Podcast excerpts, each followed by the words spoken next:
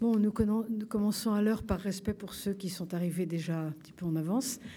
Euh, bonjour à, tous et, très, bonne, très bonne année, puisque c'est quand même la saison. Euh, je vais quand même présenter euh, Miklos Veteux, parce que je pense que certains d'entre vous n'étaient pas là la dernière fois. il est professeur de philosophie, c'est un philosophe.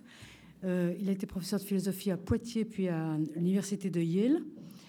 Euh, il, fait de la métaphysique essentiellement, est spécialiste de l'idéalisme allemand, et puis il réfléchit euh, sur la société contemporaine, et c'est ce qui l'amène à prononcer euh, la conférence de ce soir. Et je cite trois de ses, livres, il y en a d'autres, La métaphysique religieuse de Simone Weil, Le fondement selon Schelling et De Kant à Schelling. J'ajoute que tout récemment, Miklos Veteux vient de de recevoir le doctorat euh, honoris causa de l'université de la Pasmani-Peter. Je crois que maintenant on dit Peter Pasmani. J'ai l'impression que les Hongrois ont fini par. Euh, oh, ils ont perdu cette euh, identité. Voilà. Donc merci à vous d'être là et je vous laisse continuer parce que c'est vraiment la suite, la suite de la précédente conférence. Vous nous aviez promis toute une série de, de précisions les gens n'apprennent pas de l'expérience. Vous êtes venu m'écouter et néanmoins, en majorité, vous êtes revenu. C'est gentil, mais ça montre aussi une grande optimisme et une grande foi dans l'amélioration euh, de, de l'humanité. Est-ce que vous m'entendez? Est-ce que je suis bien devant cet objet? J'ai horreur du micro, mais qu'est-ce qu'il faut faire? Je vous ai parlé la dernière fois sur le totalitarisme que j'ai désigné comme la première grande figure de l'agression contre l'universel. La seconde figure de l'agression va être l'individualisme de nos jours. À première vue, cela ne semble guère évident. Peut-il y avoir une affinité, un parallélisme entre un tout et un atome? Le totalitarisme revendique la même mise du tout sur chacun des hommes quand l'individualisme institue l'être humain isolé en principe et fin unique, autosuffisant. Cependant, sans vouloir aucunement affirmer l'existence de similarité ou plutôt d'équivalence entre les horreurs pratiquées par les nazis et les communistes et les déviations, les misères provoquées par l'individualisme, on trouve de profondes affinités entre totalitarisme et individualisme, à savoir le refus de toute finalité extérieure transcendante, par conséquent une revendication effarante d'être source et fin de toute aspiration, de toute action une revendication qui a comme ressort caché mais fort réel la mise entre parenthèses de la différence qui... Merci beaucoup. Est-ce que vous pourriez me donner un crayon? Est-ce que vous, si vous avez un crayon supplémentaire? Merci beaucoup. Euh, Madame Delson euh, s'inquiète si vous m'entendez. Euh, je pense que elle, son inquiétude était bon, mais ça rend plus mystérieux et plus, plus énigmatique la parole. Mais je vais maintenant essayer d'être plus clair et plus, plutôt plus audible. il y a la revendication de l'individualisme de notre jour a comme ressort caché, comme je viens de dire, la mise entre parenthèses de la différence qui à son tour conduit au refus de la continuité avec le passé, mais aussi de toute structure objective. En dernière instance, ce qui est recusé, c'est l'existence de principes extérieurs par rapport à l'individu de principes extérieurs qui seraient des normes et des valeurs pour le juger, le guider, voire le contraindre. Ce refus se manifeste avec une force et une portée éclatante dans les univers d'ailleurs organiquement reliés de la sexualité et la filiation. La société occidentale des dernières décennies se prononce avec emphase pour l'égalité des sexes et poursuit avec l'ardeur l'œuvre de la libération de la sexualité. Le sens et la portée de cette libération n'apparaîtra que dans le contexte de l'apologie de l'immédiat et de l'aspiration à l'autofondation. Cette libération a sa racine dans l'égalité combien essentielle des sexes. Malheureusement, ce grand principe implique la possibilité de confondre, comme le disait Madame Schnapper au début de ses conférences, confondre l'égalité et la différence. La cause de l'égalité des sexes entraîne la lutte contre les conceptions idéologiques classiques du rôle de la femme.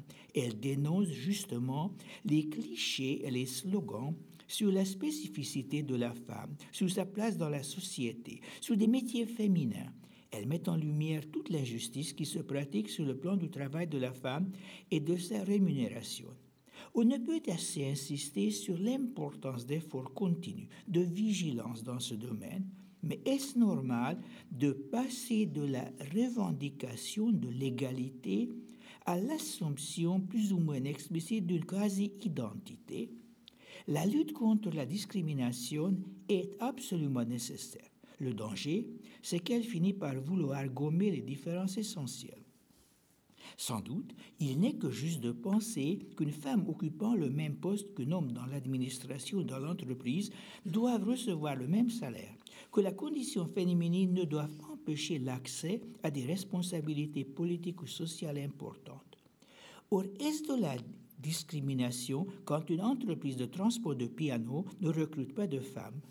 Quand des armées nomment des femmes au poste d'officier général, mais essaient de ne pas les envoyer au combat? Quant au plan de la vie sociale, euh, plus spécialement des mœurs, on est tenté de revendiquer les mêmes libertés pour l'homme et la femme. Après tout, pourquoi l'homme aurait le droit à être volage quand la femme serait censée conduire une existence sage autant que possiblement autonome? On ne saurait certes condamner l'inspiration qui préside au refus de ces différences, mais est-ce que l'égalité de la femme doit passer par l'exercice des mauvaises habitudes et des vices admis ou au moins tolérés chez l'homme? Est-ce que l'émancipation de la femme doit emprunter à l'homme le pire de son comportement? D'une manière ou d'une autre, le modèle unisexe est déficient. On peut préconiser des comportements et des structures qui seraient sans référence à la différence sexuelle. Dans les faits, cela revient le plus souvent à l'adoption des valeurs et des pratiques masculines on peut invoquer avec approbation l'individu unisexe. À présent, il porte le plus souvent de la moustache. La revendication à l'égalité des sexes est basée finalement sur le refus de la différence, d'où la théorie anglo-saxonne du gender, qui devrait prendre la relève de la terminologie et de la théorie du sexe. Femmes et hommes ne seraient différentes que pour des raisons essentiellement secondaires essentielle sociale, donc, et en dernière instance, ces raisons ne sont que secondaires. Notre condition sexuelle n'est pas donnée d'avance, dit-on, et pour du bon, on peut la modifier. Toutefois, cette vision est erronée en concept et en fait. Elle a comme motif de base le refus de la différence, de la structure, mais elle ne supporte pas non plus l'épreuve des faits. La condition sexuelle a ses racines dans le donné on a un corps de femme ou, un corps d'homme, ce sont des données biologiques qui sont les facteurs essentiels de la différence sexuelle. Les sciences humaines ont certainement leur mot à dire au sujet de la différence sexuelle, mais c'est à la biologie qu'appartient le dernier mot. Et cela va tellement loin que des humaines qui revendiquent une condition sexuelle autre que celle caractérisée par leur corps peut finir par se faire opérer pour assumer le sexe qu'ils croient être le leur. C'est dire qu'on peut, pour ainsi dire, changer de sexe à volonté, néanmoins, cela se fait en termes biologiques. L'indifférenciation sexuelle se continue, ou plutôt se transpose, sur le plan de la filiation. Dans cette sphère, le refus de la différence prend deux figures principales. La première est le nivellement entre parents et enfants qui conduit vers les prétentions à l'autofondation. La seconde figure, celle qui est en continuité directe avec l'oblitération de la différence sexuelle, concerne la condition de parent. Chaque être humain, jusqu'à nouvel ordre, a deux parents, mais le désir d'égalisation pousse irrésistiblement vers l'effacement de la différence. Sans doute, le progrès social, la nouvelle donne de l'organisation économique tendent à un certain estompement des différences entre paternité et maternité. Or, une idéologie de plus en plus répandue ne se contente plus de revendiquer la différence, mais s'engouffre dans les mouvements d'une réduction à l'identité. Ce qu'on appelait la puissance paternelle est aboli dès la législation de la Révolution française, mais dans la décennie qui vient, euh, qui viennent euh, de découler, une offensive est menée contre la différenciation du mère et du père que manifeste la législation familiale espagnole. Et elle ne mentionne plus père et mère, mais seulement le parent. Une parallèle plutôt ridicule sera ce qui se passe à certaines facultés de théologie aux États-Unis où on prie le Notre Père comme Our Divine Parent pour abolir le langage. C'est à Yale Divinity School, j'étais professeur à Yale pendant très longtemps. Ces tentatives de gommer la différence en, du mère et du père ces différences, de gommer la différence des deux parents et surtout l'inspiration à oblitérer la condition du père sont d'une extrême gravité. Selon l'enseignement commun des psychanalystes, il y en a de très éminents dans l'auditoire, j'espère que je ne dis pas de bêtises, selon l'enseignement commun des psychanalystes, le rôle du père, c'est de permettre à l'enfant de se démarquer de la mère et de se démarquer du monde. Le vieux dicton aux accents frivoles sur la mère qui est toujours certain. Euh, et la terminologie du droit romain sur le per incertum sont d'une profonde portée philosophique. La certitude de la mère favorise la continuation d'une indifférenciation, d'une absence de prise de conscience de l'altérité des autres, de l'objectivité du monde, quand l'incertitude native de la condition paternelle signifie que c'est une réalité à construire une réalité dont la reconnaissance n'est pas évidente. Le père ne coïncide guère avec le donné biologique de sa corporéité. Sa distance originaire par rapport à l'enfant anticipe le processus où l'enfant se dissocie du monde, s'en sépare et finit par s'affirmer comme un être particulier l'enfant a comme vocation de lentement se dissocier de la mêmeté biologique, excusez-moi le mot métaphysique, euh, néologique, de la mêmeté, l'enfant a la vocation de, de lentement se dissocier de la mêmeté biologique représentée par la mère, il doit s'apprêter à confondre un monde qui, qui lui est étranger, et comme dit Jean-Pierre Lebrun, le père est le premier étranger, Né pour être soi-même, pour devenir conscient de soi, mais c'est une vocation qui passe par le dépassement du donné, et c'est le Père, lui-même toujours le, sur le point de partir, qui éduque l'enfant à désirer, à assumer, à préparer son départ. Traditionnellement, le père n'intervient dans l'éducation de l'enfant qu'une fois celui-ci aura accédé à la parole. Au moins, ça se passait comme ça il y a encore un demi-siècle. Par conséquent, la psychanalyse semble ne faire que de reconnaître une donnée empirique quand elle associe la paternité à la fonction langagière. En réalité, elle fait bien davantage. Si la psychanalyse rapproche paternité et langage, c'est aussi et surtout parce que le langage correspond en raccourci à la fonction symbolique et le père est le premier représentant de l'ordre du symbole. Quel est le sens du symbole? Quelle est la portée du symbole?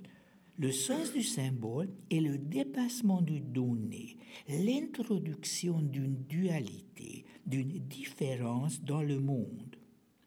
Un mot entend refléter une chose, mais indépendamment de la fidélité de cette réflexion, de cette reproduction, le langage instaure dualité, accomplit la différenciation entre le donné et ce, que, ce qui traduit le donné. De le donner est ce que ce donné est censé signifier. Le symbole signale que ce qui est devant nous, devant nos yeux, n'est pas le tout, qu'il n'est pour ainsi dire que le pic de l'iceberg. Le symbole insinue l'importance, la valeur, la désirabilité de ce qu'on ne voit pas. Il plante donc dans l'homme une aspiration d'aller au-delà, de ne pas se contenter du donné. Sans doute, cette aspiration au non-vu, cette référence à l'inapparent auquel on attribue des potentialités, des valeurs, sont un puissant facteur de, de nous condamner au manque, de nous condamner à l'inassouvissement, bref, de nous jeter dans les bras de l'insatisfaction. Or, précisément, c'est politiquement très incorrect, mais vrai, l'insatisfaction est le ressort de toute avancée, le moteur de tout progrès et surtout le moyen de toute vraie connaissance, notamment de la connaissance de soi. La grandeur de l'insatisfaction, cette splendide vocation qu'elle a, c'est qu'elle situe l'homme dans l'ordre du temps, lui dessine une trajectoire que balise le repentir, la promesse, l'espoir. L'insatisfaction est dénoncée par les impatients, par tous ceux qui veulent tout tout de suite, mais qui finalement ne sont pas tellement ambitieux. La quête et l'apologie de la satisfaction entendent aplatir l'ordre du temps, réduire les dimensions du passé et surtout de l'avenir sur l'unique réalité du présent. L'insatisfaction, c'est ce refus de l'insatisfaction, l'apologie euh, inconditionnelle de la satisfaction à partie liée sur un plan caché, mais finalement très compréhensible, avec la seconde figure du refus de l'affiliation, à savoir l'aspiration à gommer la différence entre parents et enfants. Pour les sociétés du passé, une hiérarchie entre parents et enfants qui commande la déférence de la part de l'enfant et une espèce de réserve et sévérité de la part du parent s'imposait avec une évidence naturelle. La pensée 68 n'est qu'une manifestation particulièrement agressive de la rupture nivellante de la modernité tardive et elle s'attaque surtout de toutes ses forces à la paternité. Sans vouloir invoquer avec nostalgie les bons vieux temps des débuts de la République où le père de famille romaine avait le droit de mettre à mort son enfant désobéissant, révolté, on doit reconnaître que le nivellement n'a pas entraîné que du positif et surtout qu'il n'est pas vécu avec bonheur par ceux qu'il est censé pourtant mettre à l'aise, à savoir les enfants. L'enfant veut bien jouer avec le parent, mais il n'aime pas que celui-ci veuille devenir son copain. Copain, il en a, mais parmi d'autres jeunes. S'il aime faire les 400 coups, ce n'est pas en compagnie de papa. De même, des jeunes pourtant sexuellement libérés acceptent avec malaise un comportement analogue chez les parents. ils sont affligés quand ces derniers s'affranchissent des exigences de la fidélité mutuelle, voire qu'ils se séparent. Les déboires des parents et des enfants, désireux de gommer la différence, inscrits dans la filiation, renvoient, en dernière instance à une attitude modifiée envers l'ordre du temps qui met en question le poids du passé et la valeur de l'avenir pour les subordonner, pour les assujettir aux exigences et aux impératifs du présent. Depuis l'Antiquité classique, les moralistes de toute obédience ne cessaient de dénoncer l'hédonisme vulgaire qui met en garde l'homme de trop penser aux aléas de l'avenir et lui enjoignent d'ouïr du présent qui passe si rapidement. Ce que ces moralistes des temps passés, mais aussi leurs successeurs contemporains, n'ont jamais envisagé, c'est qu'un développement logique du carpe diem conduit aussi, au commandement de refuser le passé. Quand on veut jouir seulement du présent, on va finir par condamner, condamner et refuser le passé.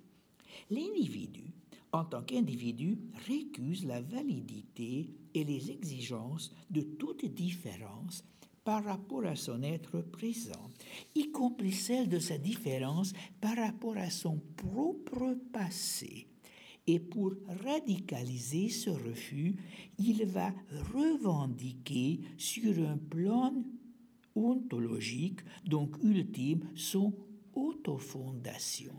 Le refus de la fondation pratiqué par la philosophie anglo-saxonne contemporaine n'est pas une entreprise innocente. La réduction des deux autres euh, au présent, c'est-à-dire la mise entre parenthèses de la différence selon le temps, se fait évidemment selon le, et le futur et le passé. L'emprise radicale sur l'avenir est davantage propre aux grandes utopies sociales. D'une certaine manière, elle relève de la logique du totalitarisme mais elle trouve également sa traduction dans notre société postmoderne que domine en tant qu'idéologie la science avec un S majuscule. Le projet de la science ne laisse guère de place à la différence sous sa forme de l'imprévisible de l'autre. Quand la science se met au service du désir de procréation, elle ambitionne la duplication dans le clonage au lieu d'assumer la contingence de l'avènement d'un différent de nôtre. C'est plus facile de répéter et de dupliquer que de donner à sa chance à l'imprévisible, au contingent, à l'unique. En fait, c'est le rapport au passé qui passe par un changement de fond en comble les révolutions traditionnelles politiques préconisent la novation politique qui implique la libération des chaînes qu'un ordre hérité du passé impose sur les hommes. Or, l'arrachement sur le plan politique des servitudes du passé a fatalement, soit comme principe caché, soit comme conséquence effet pervers, le refus de la dimension même du passé selon ses multiples significations. Comme le remarque un auteur contemporain, l'idéologie de notre société entend interdire au passé de porter sur le présent. Cette aspiration à couper les liens avec le passé a comme telos, a comme finalité d'empêcher que le passé, un mouvement différent dévolu, euh, figé, euh, coagulé de notre être influe sur le présent, qu'il pèse sur lui, qui le détermine. La libération sexuelle débouchant sur les diverses variantes de la parentalité volontariste exprime avec éclat nos velléités de renvoyer le passé au passé. Or, ce renvoi, finalement, n'est que la forme que prend le refus d'assumer son propre agir antérieure, on entend dissocier la sexualité de la génération, c'est-à-dire on ne veut pas accepter les conséquences de son action. Le préservatif marque la coupure entre un comportement et ses conséquences. On savait bien contre laquelle le Parlement belge a protesté quand il voulait censurer le discours du pape sur le préservatif. Quant à l'avortement, il signifie qu'on entend débarrasser l'acte de ses conséquences advenues. Il est pour ainsi dire une imposition rétroactive du vouloir du présent au désir du passé. L'illustration emblématique de cette aspiration à occulter le passé est offerte par le procès que notre société fait, y compris très souvent même dans la sphère religieuse, théologique, à la culpabilité. On dénonce avec vigueur les tentatives de culpabiliser les hommes et on essaie d'inculquer la phobie de la culpabilité dans nos contemporains. La, la culpabilité serait quelque chose de malsain. L'homme doit assumer ses actes, entendez, les interpréter comme sains, ou au moins comme inévitables et comme nécessaires. Quand ce n'est plus possible, quand on se trouve devant l'inacceptable, l'inadmissible, alors on cherche, change de tactique et on comprend, on interprète le mal advenu pour notre action composé par la société, c'est-à-dire qu'on rend responsables les autres. Voilà une situation étrange. On, euh, de ne pas vouloir admettre la portée de l'extérieur, euh, de, de l'antérieur, de transcendance sur notre être et agir, sauf quand il s'agit de récuser notre responsabilité pour le désastre alors c'est les autres qui causent et qui fondent. Cette procédure de se laver les mains, de se déculpabiliser à tout prix, est d'ailleurs illogique et surtout contre-productive, car en dernière instance, elle prive l'homme de son autonomie morale. Le rationnel de la déculpabilisation est de soustraire l'homme à l'emprise de son propre passé. Or, couper le cordon ombilical de notre histoire personnelle revient à réduire soi-même à la mince couche du présent, une condition sans signification et sans portée morale. Le refus de la responsabilité morale, la dissociation d'avec le passé, d'avec son propre passé, exprime l'allergie violente envers toute dépendance, toute emprise sur l'individu venant d'un ailleurs. Elle trouve sa formulation emblématique dans le rejet de la compréhension de sa jeunesse comme dépendant des parents. Le poète surréaliste Artaud proclame Je suis mon fils, mon père, ma mère et moi, niveleur du périple imbécile ou sans faire l'engendrement. Or, cette dénonciation rageuse de l'engendrement n'est qu'une version imagée, une instance particulière du refus de la dépendance dont le procès de la fondation livre sur le plan proprement philosophique la formulation ultime explicitement ou implicitement, l'individu devient l'unique échantillon conceptuel de l'humanus, de l'homme, il est quasiment consacré comme le principe et la source de toute valeur et de toute réalité. Cette victoire, victoire, si on veut, de l'individu sur l'essence se répercute évidemment dans toutes les sphères de l'existence humaine et elle trouve ses illustrations les plus frappantes et les plus puissantes dans les théories et pratiques sociales concernant la vie et la mort, la conception et le décès.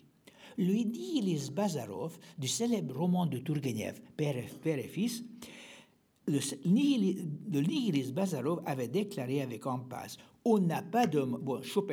chose. On n'a pas demandé mon opinion de me faire naître, d'advenir dans le monde. Alors je prends me revanche envers Dieu et mes parents en m'ôtant la vie.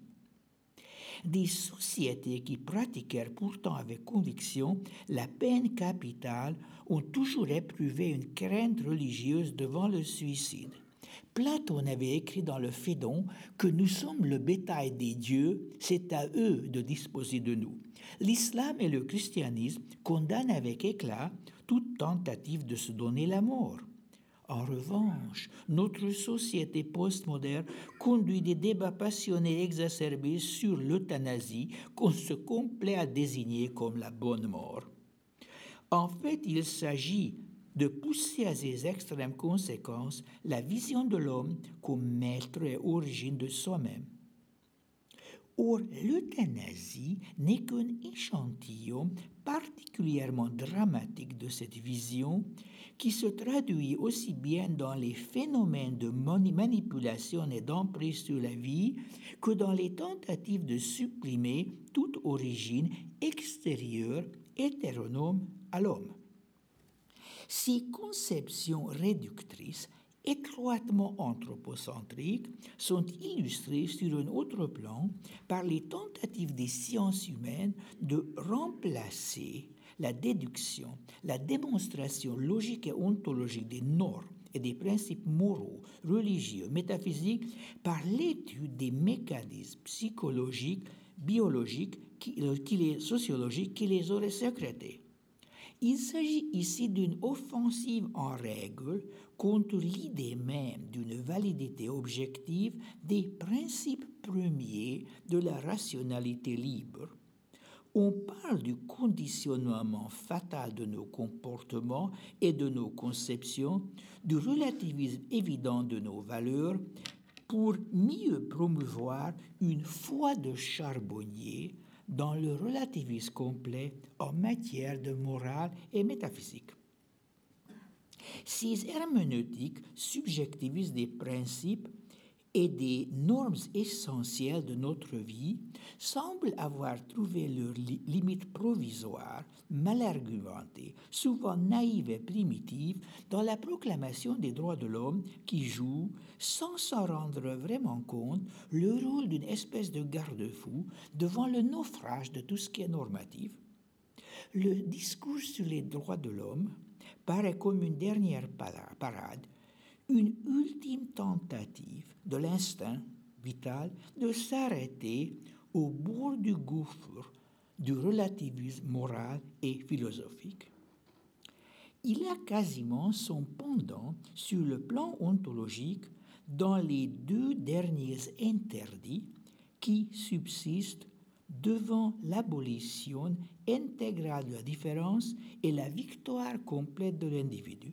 Ces deux interdictions, l'un celui de l'inceste, l'autre celui de la gestation intra-utérine de l'embryon, et l'autre la gestation extra-utérine, les deux derniers qui, sont, qui restent euh, de tout, ce sont euh, le refus de l'inceste et le refus de la gestation extra-utérine. La prohibition de l'inceste paraît comme l'ultime survivance de la profession de la différence sexuelle. Quant à la gestation intra-utérine, attaquée d'ailleurs pour ainsi dire de l'intérieur par la notion de la mère porteuse, elle ne cesse d'être sournoisement égratignée par les divers procédés de procréation extra-utérine entrant par la porte de service. Celle-ci aura le double avantage, c'est-à-dire la procréation extra-utérine, de supprimer d'une part les derniers vestiges de la différence entre les sexes et d'autre part de finir avec la dépendance envers une génitrice et conséquemment d'un géniteur reconnu comme tel. Ce n'est pas hasard que dans son ouvrage prophétique dans les années 30, dans Brave New World, Aldous Huxley, Huxley remplace la grossesse par la gestion des gestations d'un surrégat dans les réceptacles chimiques. Avec ça, il y a la libération radicale de l'individu. L'affranchissement de la dépendance ultime, qui constitue l'engendrement par des parents, et la gestation dans le sein de la mère complètent l'autonomie de l'individu. Il illustre, ou plutôt il accomplit, l'œuvre d'aplatissement du temps et d'oblitération de la fondation. Il sert l'avènement du présent intégral et la rupture avec toute genèse hétéronome. Il a comme finalité profonde l'avènement inconditionnel du règne de l'immédiat. Le remplacement de la gestation utérine reviendra à un double affranchissement. D'une part, à la libération de la femme de la servitude de la grossesse et d'autre part, à la libération de l'enfant, donc de l'être humain tout court, en tant que tel, de toute référence à une altérité quelconque. De, cette manière, les dernières survivances de cordon ombilical seraient coupées. Il n'y aurait plus besoin de cordon ombilical et ce serait peut-être emblématique. Bien sûr, comme Bien sûr, la gestation extra-utérine ne supprime pas le fait de l'évolution embryonnaire. Ce passage, ou plutôt ce surgissement obligé à partir des ténèbres de l'inconscient. De toute façon, ce qui compte pour l'idéologie qu'elle préconise n'est pas où et quand se situe notre conception, mais qu'elle soit l'œuvre intégrale de la volonté on rend volontaire tout en toute direction. On voudrait soumettre tout à la volonté individuelle. Les manipulations biologiques, dont la figure emblématique à portée métaphysique et morale maximum est la gestation extra-utérine, ces manipulations veulent consacrer la domination de l'individu isolé par rapport aux diverses structures extérieures normatives. Elles inscrivent en creux dans la réalité sociale la victoire ultime de l'autoréférentialité de l'individu, de la suffisance de soi à l'individu, par conséquent la mise entre parenthèses de toute transcendance, même ce qu'on appelait des transcendances horizontales humaines. C'est dire qu'elles appellent de leur vœu et qu'elles installent graduellement le règne de l'immédiat. Effectivement, l'immédiat a actuellement une très bonne presse. L'immédiat signalerait la franchise, la fraîcheur.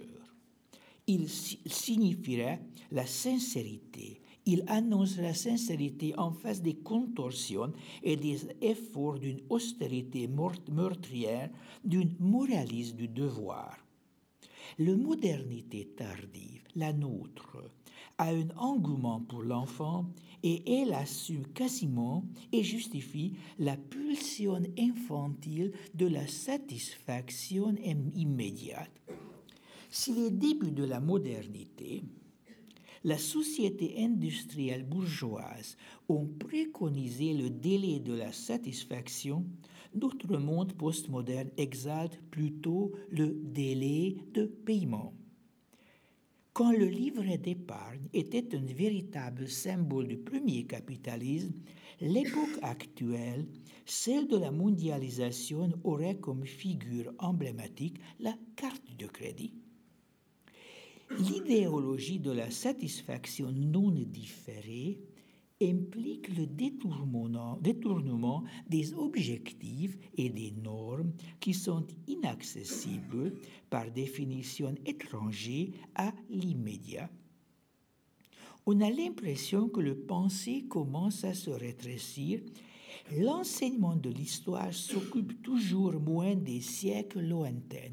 Une récente étude euh, de l'enseignement et de la conscience de l'histoire dans l'école française montrait que les figures de Jeanne d'Arc, de Louis XIV, même de Napoléon s'estompent et le général de Gaulle devient la dernière figure historique pour la France. Euh, on n'enseigne plus, les parents d'élèves savent que ce n'est que les maîtresses de petite classe qui enseignent encore le Moyen Âge ou, Saint-Louis qui donne la justice sous les arbres À partir du lycée, essentiellement, sauf exception, l'histoire commence avec la Révolution française. D'ailleurs, c'est une chose qui n'est pas une spécialité française. Je me souviens, quand j'ai été jeune enseignant à Yale aux États-Unis, je regardais avec stupeur combien l'histoire avant 1800 était inconnue, même, même, et même l'histoire américaine.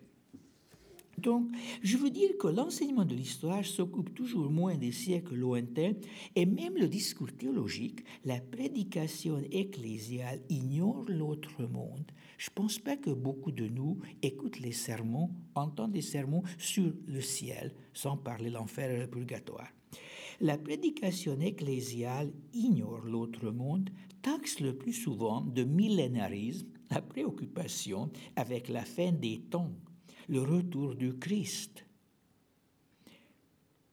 L'effacement du passé et le moindre appel de l'avenir reviennent à l'aplatissement du temps, à sa réduction à ce qui n'est quasiment que son épiderme, à savoir le présent.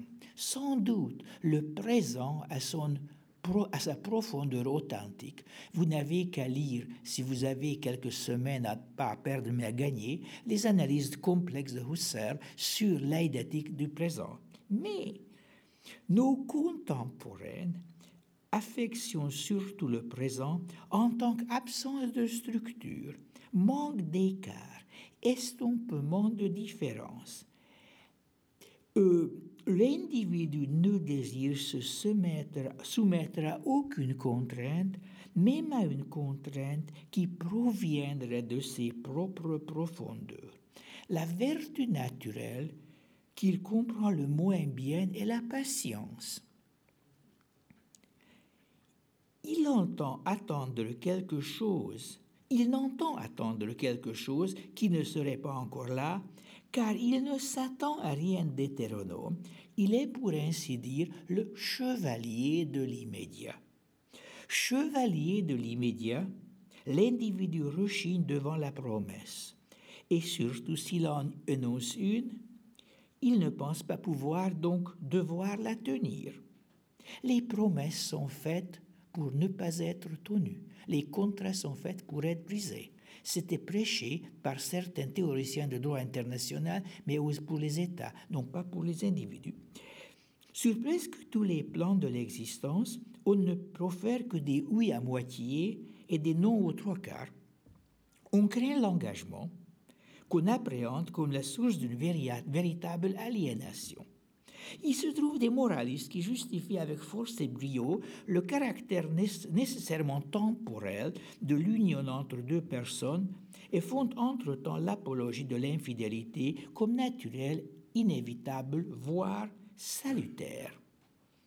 À travers et au milieu de ces dissolutions et de ces naufrages programmés, les mises en question des institutions, les généalogies sceptiques des vertus une et une seule catégorie de notre condition semble survivre avec une gloire intacte, une validité inquestionnable, à savoir le plaisir. Le plaisir, qui était le bouc émissaire des morales classiques, objet de méfiance, de mépris et des dénonciations incessantes, fit son retour triomphant avec l'avènement de la modernité tardive qui entend le réhabiliter. Bien entendu, il ne s'agit pas tellement de retour. Le plaisir a toujours été là et toujours recherché avec ardeur par tout un chacun. Ce qui est modifié de fond en comble, c'est son statut, son rôle, sa portée, sa valeur. Le plaisir est réhabilité, en fait, deviennent une norme. Et ceci précisément dans la mesure où c'est une catégorie par excellence de la quantité et de l'immédiateté. Le plaisir n'a aucune norme extérieure. Il n'en voit à rien au-delà de lui-même. Chacun l'éprouve à sa manière, selon sa condition, son psychisme, son histoire personnelle. On peut certes donner du plaisir, mais non pas le communiquer. Il peut être loué, porté au nu, mais non pas expliqué. On peut identifier ses sources, voire dévoiler la structure biologique physique de son fonctionnement, mais pas vraiment sa nature, son essence. Et ceci pour la bonne raison qu'il n'a pas au sens proprement philosophique de nature ou d'essence. Qu'est-ce que je veux dire par cela que le plaisir n'a pas de nature ou essence? Le plaisir ne saurait recevoir aucune définition en termes de structure, la seule détermination dont il est susceptible est selon la quantité. Ce qu'on cherche, c'est un grand, c'est un fort plaisir et on aspire à recevoir, si possible, toujours davantage de plaisir. Le plaisir procure de la satisfaction, or la satisfaction qu'elle procure n'a rien à voir avec une modification structurelle de ma situation, avec l'accomplissement d'un objectif prescrit par une norme, avec l'amélioration ou le perfectionnement. Elle est plutôt l'envahissement par une quantité illimitée de sensations. En dernière instance, l'illimitation propre au plaisir n'est pas une notion proprement arithmétique, mais renvoie, parce que l'arithmétique est tout de même euh, stricte et structurante à sa manière, mais cette illimitation renvoie plutôt à la face cachée de la quantité, à sa définition négative. L'absence de limite selon la quantité à sa vérité dans l'absence de structure selon la qualité. L'absence de limite selon la quantité à sa vérité ultime dans l'absence de structure selon la quantité. Le plaisir est un objectif par excellence que cherche la libération sexuelle. Et cette quête entend expressément faire l'impasse sur la différence sexuelle. En dernière instance, toute forme de comportement sexuel et trouve son apologie est admissible dans la mesure où il conduit à la satisfaction de l'individu. Le plaisir s'impose comme la catégorie emblématique de l'idéologie de l'individu en tant que fermé sur lui-même, prétendant à se suffire, non voyant ni se référant au-delà de soi-même et surtout inapte à la différenciation, ignorant toute structure. Dans une note marginale de sa jeunesse, Kant appelle le plaisir un absolu. Plaisir et peine sont des absolutés. Et Kant a parfaitement raison. C'est un absolu, mais un absolu non pas en tant que norme ou valeur, mais précisément comme non-norme et non-valeur. Le plaisir est une catégorie propre de l'individu, entité établie et atomique, réalité sans communauté ni affinité avec quelque chose autre que lui-même. Réduite à cette forme ou non-forme ultime qu'est le plaisir, l'individu finit par retrouver cette autre non-forme et autre non-fin que représente le phénomène totalitaire. L'individu, comme le système totalitaire, récuse l'articulation, la délimitation par une essence, par la différence, l'assomption selon sous une finalité supérieure, l'assujettissement à une norme transcendante. Sans doute, aperçoit-on plus facilement l'irrationalité vicieuse de l'agression contre l'universel dans le non-sens monstrueux qui se dégage du mouvement totalitaire que dans l'immédiateté et l'enfermement en soi de l'individu réduit à la quête inlassable de la satisfaction égoïste. En dernière instance, tout en insistant sur la différence radicale entre la terreur du régime totalitaire et l'égoïsme mortifère de l'individu, l'idéologie totalitaire et l'idéologie individualiste illustrent chacune des périls et les carences de toute pensée qui croit pouvoir mettre entre parenthèses l'universel, euh, qui, se qui se refuse à penser la différence et surtout à la penser à partir de l'universel qui en est pourtant le principe et la norme véritable. Je vous remercie.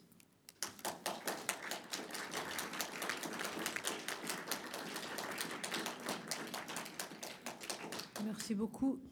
Ah. Là, ça, marche. Ah si, ça marche. Euh, à vous la parole. Alors, qui, qui veut commencer?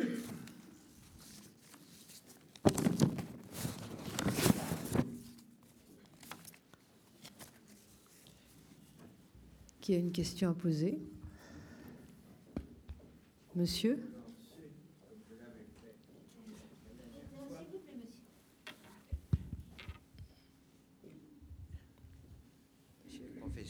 Oui. J'étais. Euh, si dans l'ensemble, j'apprécie beaucoup votre critique de certaines évolutions du monde euh, actuel, et surtout à la réflexion, euh, je vois finalement une très grande parenté entre cette forme d'individualisme. Ça me gêne un petit peu parce que pour moi, l'individu, quelque chose qui a énormément de valeur. Mais enfin, euh, ce que vous nous avez décrit est le totalitarisme. Et tous les deux reposent sur le refus de la différence. Je crois que c'est l'élément clé. Parce que le totalitarisme, pour fonctionner, a besoin d'avoir des individus qui ne soient que des numéros et dont ils puissent euh, gérer à sa guise.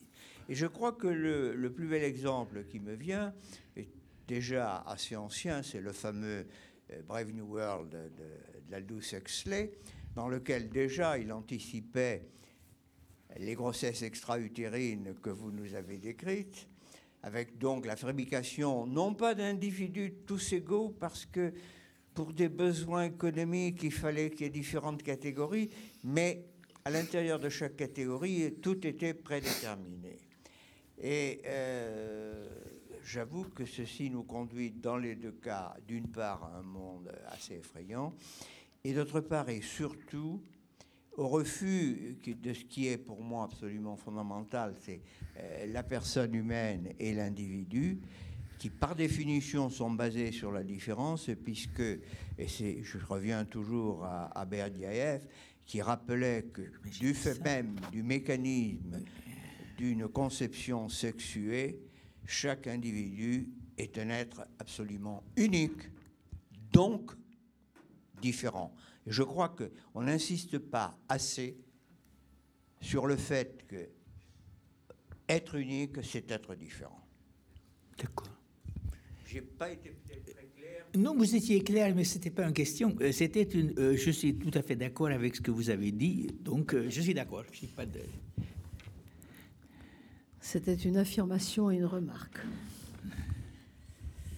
Monsieur. Oui, alors moi j'ai une question.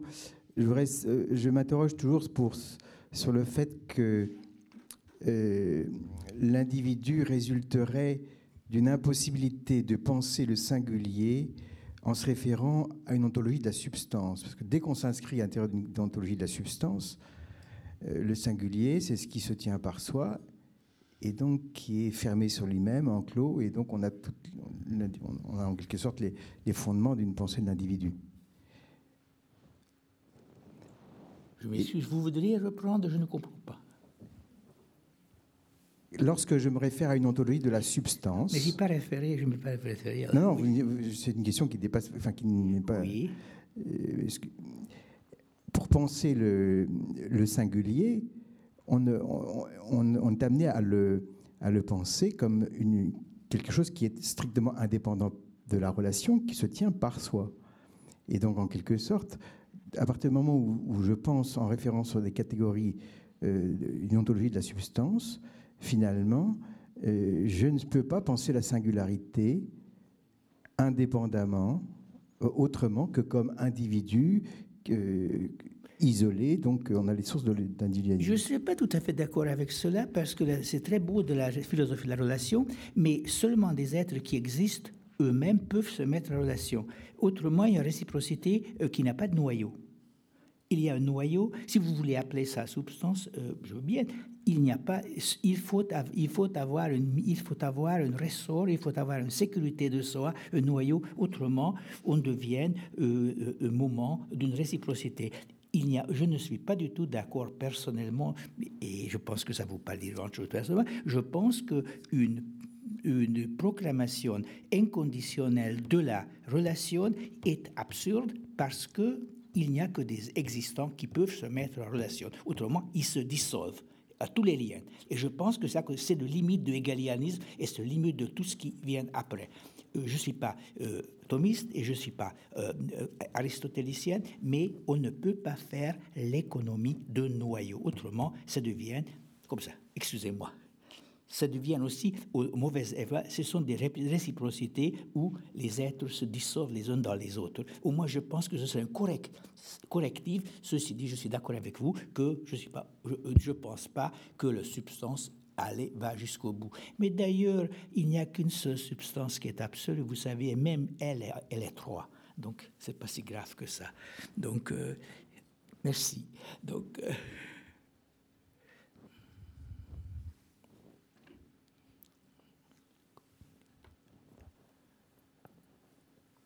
Qui d'autre?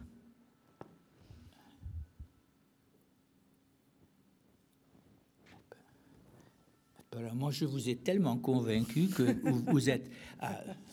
Antoine.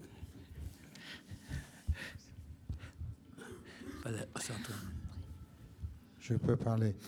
Ne pensez-vous pas que on est ici au Bernardin, n'est-ce pas?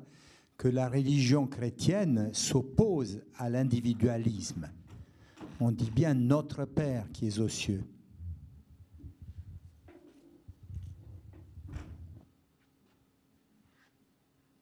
Oui, je n'ai jamais pensé que les chrétiens étaient une religion individualiste. Donc, euh, oui, euh, excusez-moi, quelle est la question?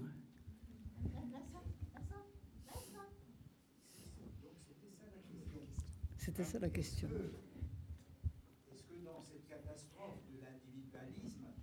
Oui. La religion chrétienne ne pourrait pas apporter un frein ou une amélioration. Ah, moi, je, ne peux qu'être d'accord avec vous. Mais malheureusement, oui, bien sûr, bien, bien sûr. Autrement, je, serais pas je ne parlerais pas d'ici si c'était pas mon opinion. Mais d'accord. Mais je pense que il y a d'autres. Je pense que on n'a même pas besoin d'avoir cette religion que nous avons, beaucoup de nous, pour ne pas euh, souscrire à l'individualisme. Il suffit d'une simple valeur humaine qui est de, et de pensée qui suffisent à cela. Je crois que Antoine voulait parler de. Cher professeur, est-ce que vous pourriez euh, redire, pour moi au moins, mais peut-être pour d'autres, euh, pourquoi à vos yeux, l'individualisme attaque l'idée d'universel? C'est-à-dire, qu'est-ce que vous... Qu'est-ce que, euh, puisque la, le père Guggenheim a été absente de la dernière classe, n'est-ce pas Il faut que je résume euh, ce que j'avais à dire, mais c'est très utile pour les autres. Euh, donc, pourquoi l'individu Ce que je voulais dire, c'est que la différence n'est pas concevable. La différence n'est pas concevable sans la conception de l'universel parce que c'est contre l'arrière-fond de, de l'universel que des individus peuvent se différer. C'est seulement l'universel qui permet que les, que les, une des, les instances ou échantillons euh, euh, du général, que les individus, eux, se différencient les unes des autres. L'individu, c'est quelque chose d'impermanent et l'universel, euh, c'est quelque chose qui est supérieur et antérieur à cette individualité et en tant que tel euh, insiste sur la différence. D'une certaine manière, dit, mais j'irai peut-être plus loin, dire qu'il y a universel, ça signifie qu'il existe une différence entre l'individu et l'universel. On énonce l'universel toujours contre l'arrière-fond des singularités. sais une des parties de la réponse.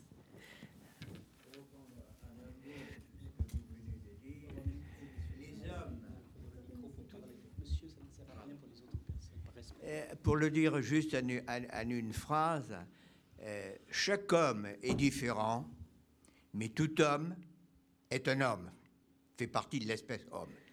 Oui, alors ça c'est tout à fait juste Voilà parce que oui, tout à fait. L'homme c'est l'universel et chaque individu. Oui, d'accord. L'individu ne peut s'affirmer que parce qu'il est homme, donc partie de l'universel. Je résume ce que vous venez de dire. D'accord, merci. Oui, Il y a encore Euh. une question. Une question là, une question là.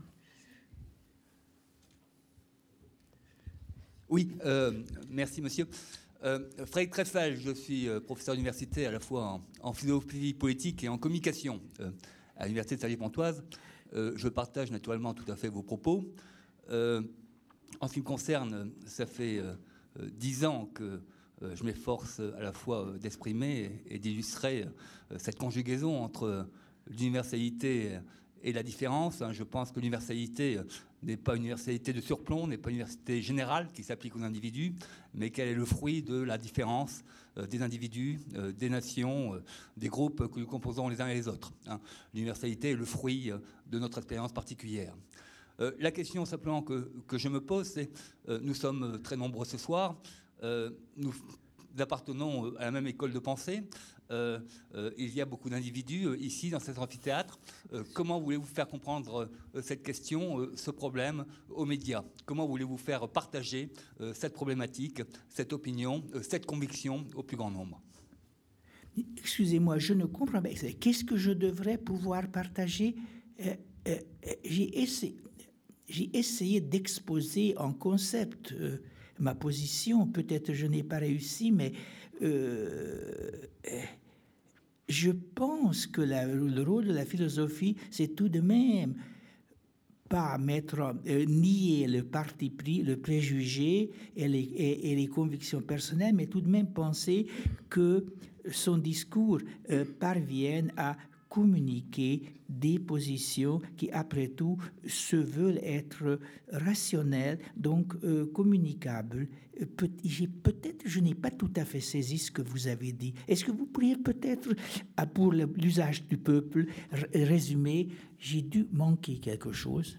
Euh, Non, simplement. euh, je vais permettre de, de revenir simplement à l'origine. Moi-même, je suis professeur à la fois de philosophie politique et de communication. Euh, donc nous sommes nombreux dans cette salle. Exact. Est-ce qu'il y a des représentants des médias dans cette salle? Des représentants de quoi? Des médias Des médias? Non, je pense que monsieur, veut- monsieur veut dire que, comment parviendriez-vous à convaincre euh, d'autres personnes extérieures de votre, de votre discours? Ben, il n'a qu'à il n'a qu'à étudier la philosophie. Et ceux qui n'ont pas étudié n'ont rien à dire. Je m'excuse. Euh, euh, le fait qu'on a des préjugés, qu'on a le foie de charbonnier dans le relativisme, c'est malheureux. Mais euh, il faut discuter. Il y a dans la, écrit dans la préface de phénoménologie, ceux qui refusent à discuter foulent à pied la racine commune de l'humanité. Ce que je dis, je pense, est vrai. Et si je pense à vrai, je pense que c'est communicable. Il est possible aussi que ça peut être réfuté. Mais réfutable signifie avoir une discussion, euh, avoir un discours à partager. Et quant aux médias, je pense que les médias, finalement, ne font que de la rhétorique. La rhétorique, c'était toujours une entreprise de communication d'idées avec un petit euh, coup de pouce euh, des méthodes aussi. Je m'excuse, mais euh, je pense bien, si les faits montrent que ce que euh, je dis n'est pas nécessairement euh, compréhensible par tout le monde, ça signifie aussi manque de culture, man- manque, de, manque de réflexion. Je pense que je, je suis prêt à discuter avec tout le monde, parce que je pense que ce que j'ai dit, ce n'est pas la révélation, c'est la raison, bien que la révélation aide. D'ailleurs, tous ceux, qui, nous, tous ceux qui font la philosophie politique, tout de même doivent cro- croire à cela. Bon, Je crois que oui. Oui, je reviens. Euh,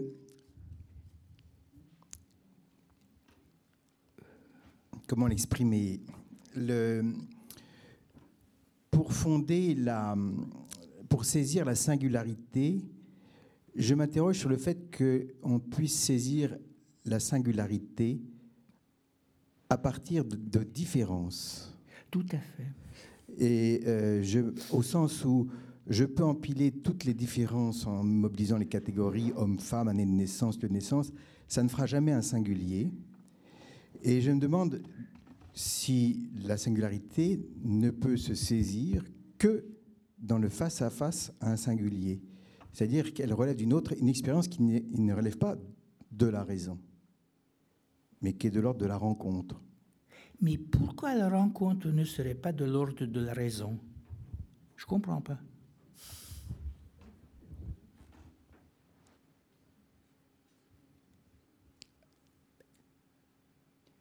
Parce que, la, si vous voulez, le, le, parce que la raison euh, fonctionne à l'intérieur de catégories d'universel et que, euh, à la limite, l'universel, on peut séparer le blanc et le noir, l'homme, la femme, mais je peux indéfiniment multiplier les différences, ça ne fera jamais un singulier. Oui, alors le problème de singulier avec, j'ai voulu éviter ce thème parce que je viens de finir cet après-midi un, article euh, sur cela. Euh, je pense, je suis tout à fait d'accord avec vous que c'est un thème essentiel de distinguer singularité et individualité. Singularité, je n'ai pas voulu en parler, ce n'était pas mon propos, mais je, je suis tout à fait, c'est très important, mais je ne veux pas cumuler des... Non, euh, le singulier sera, je crois que vous êtes d'accord, une une, exp une expression euh, positive ou euh, op optimale de, de ce dont l'individualité ou l'individu est une euh, version péjorative. Mais je préfère, je n'ai pas parlé de cela aujourd'hui, donc euh, je préfère ne pas continuer tout en ayant toute ma sympathie à l'égard de la position. Mademoiselle. Merci. Bonsoir, merci beaucoup pour euh, ce que vous avez expliqué. Parlez plus fort, s'il vous plaît. Merci. Merci beaucoup pour, euh, pour vos explications. J'avais une, une, question relative aux réseaux sociaux. Comme si j'ai bien compris, vous opposez individu et universalisme, c'est bien ça? Non, j'ai opposé non, j'ai dit que j'ai dit attention, j'ai parlé j'ai parlé de l'universel comme catégorie euh, philosophique et j'ai parlé de l'individualisme qui est une manière euh, d'ignorer ou de mettre entre parenthèses l'universel. Je, par rapport justement à, à, cela, je me demandais. Par rapport à Par rapport à cela, à ce que, oui. ce que vous disiez, je me demandais si euh, les réseaux sociaux, par exemple, qui euh, pour moi incarnent euh, le culte de l'individualisme, ne favorisaient pas finalement, au final, cette prise de conscience d'universalisme, de construction de quelque chose de à portée collective, qui serait, justement un moyen finalement de, de, lutter contre cet individualisme exacerbé. Vous pourriez peut-être préciser, comme, parce que vous avez certainement une, une, idée dans la tête, de quelle manière vous envisagez ça?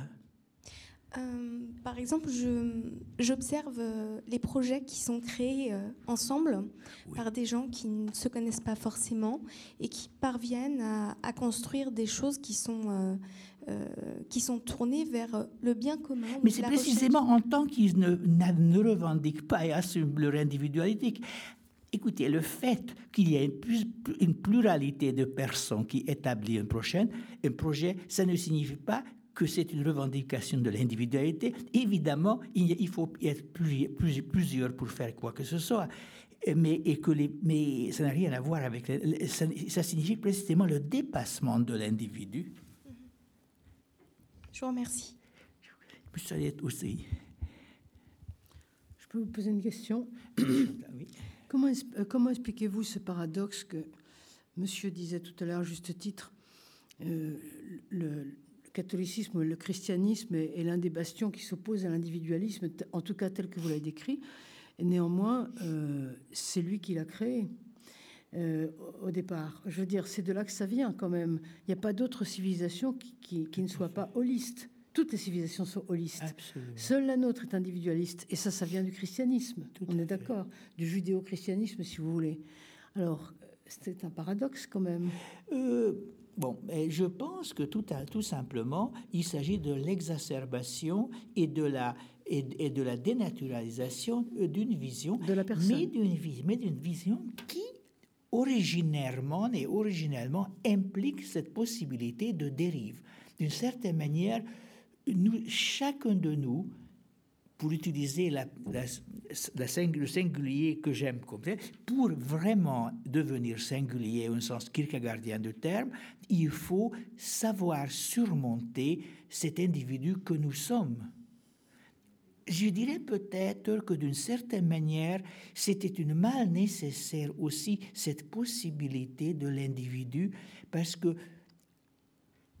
les sociétés holistes, comme vous le dites, étaient ne tombait pas par l'individualisme parce qu'il se trouvait en deçà de la possibilité. Mm. Nous, on a peut-être, nous qui sommes euh, enfoncés, engoncés dedans, nous avons au moins la possibilité et euh, devoir de les surmonter.